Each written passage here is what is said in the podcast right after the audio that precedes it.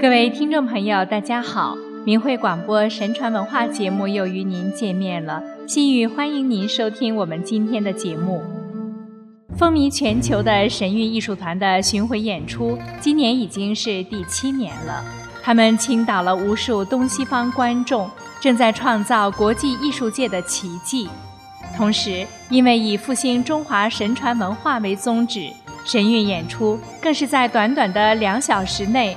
带领观众穿梭于五千年中国文化之旅，将古老中国的文化奇观带给全球数百万的观众。而演出中神韵歌唱家更是通过他们的歌声传递着重要的信息。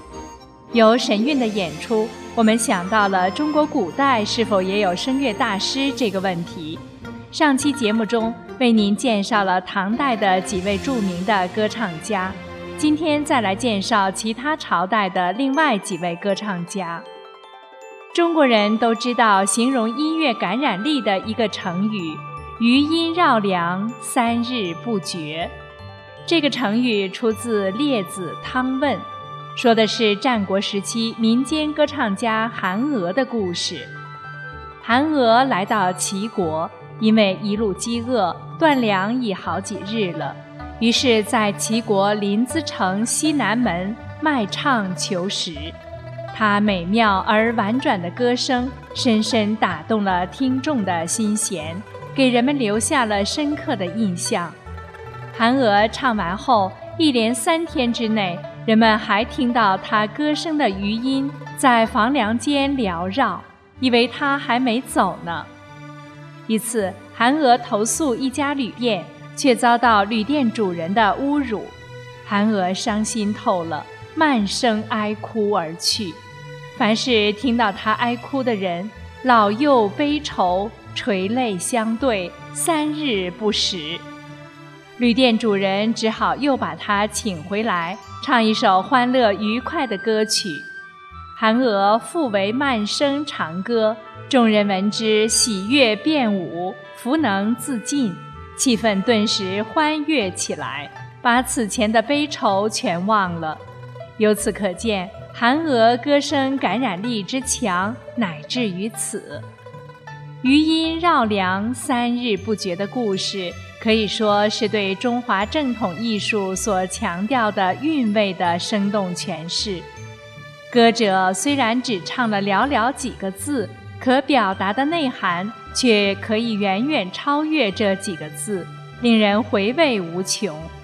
古人讲“乐为心声”，东方艺术特别强调作者、表演者内在的情感、自身的修养。舞蹈讲究身韵，唱歌也讲究韵味，因此古人尤其注重艺术家本人的修养，因为具有高尚修养的艺术家。才可能正面影响听众，打动人心。同为战国时期，比韩娥晚一些，还有两个很有名的歌唱家：秦青和薛谭。薛谭是从秦国著名歌唱家秦青学习唱歌，还没有学完秦青的技艺，就自以为完全掌握了，便告辞回家。秦青没有挽留。在城郊的大路旁为薛谭饯行，席间秦青按着节拍慷慨悲歌，歌声高昂激越，直上云霄。歌声震动了林木，使森林发出嗡嗡的回响；歌声遏制住了天上飘荡的白云，使它们也停了下来，静静地倾听。薛谭被这美妙的歌声所打动，如醉如痴，好半天才醒悟过来。于是向老师谢罪，请求返回继续学习。后世便以成语“响遏行云”来形容歌声高昂嘹亮，震动山林，遏止流云。今人形容曲高和寡。常常用一个成语叫“阳春白雪”。阳春白雪原是两首古琴曲。战国末期，楚国歌唱家莫愁女完成了阳春白雪的和乐入歌传唱。从此，这阳春白雪便成为楚地民歌了。莫愁女是楚颍州人，姓卢，名莫愁，貌美如仙，能歌善舞，唱起歌来如流水行云，跳起舞来如嫦娥奔月。十六七岁时，被楚襄王征进宫，做了歌舞姬女，在楚王宫。莫愁女得以与屈原、宋玉、景撮结识，受其指导，歌舞技艺日进。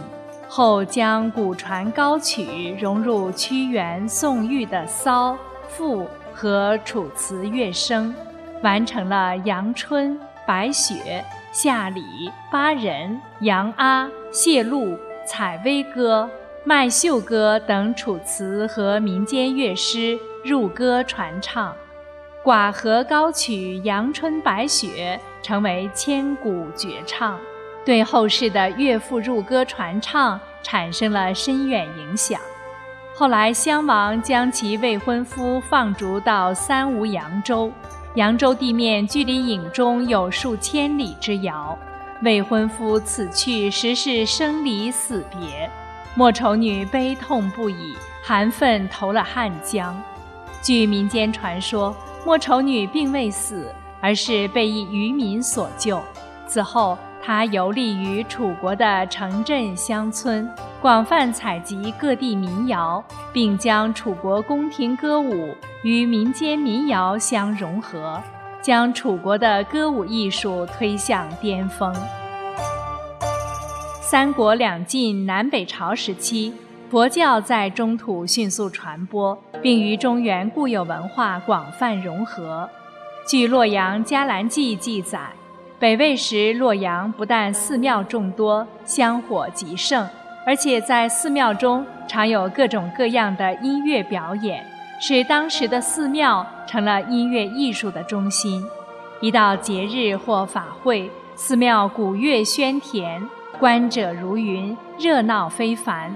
成了一个个规模宏大的剧院，其规模之大和艺术水平之高，甚至可以与宫廷媲美。今天的人可能会很吃惊：修炼人不是远离尘世的吗？寺庙怎么会搞得这么热闹？其实，佛门弟子参与音乐艺术表演，并不仅仅是为了娱乐众生。其最主要的目的是劝人行善积德，广种佛缘，弘扬佛法。这期间出现了一批以唱诵闻名的高僧们，被称为经师和倡导师。他们以其虔诚的信念、出众的才华，通过音乐弘扬了佛法，同时也陶冶了众生的性情。高僧传称赞他们的功绩。在于宣唱法理，开导众心。齐安乐寺的僧辩善于唱诵，据说他曾在夜里唱诵经文，引得一群仙鹤飞来集结于阶下，一直到他诵毕才飞走，从此名声大噪。高僧传的经师篇、倡导篇记载了二十一名这样的高僧。他们的艺术水平是那个时期中国艺术的最高水平。中国古代杰出的声乐大师远不止我们谈到的这几位，但从中我们可以看到中国古代艺术家们的高超水平。而当今的中国，传统文化几近淹没，大陆的声乐艺术更多的是注重技法，而非个人的修养。这本身就与中华神传文化的精髓相违背，而神韵艺术团的艺术家们出于对传统艺术的热爱，正在为复兴中华文化的使命而贡献着心力。他们所创造出的全球艺术界的奇迹，也正在被全球的观众所喜爱、接受和赞颂。好了，听众朋友，心语感谢您收听今天的节目。我们下次时间再见。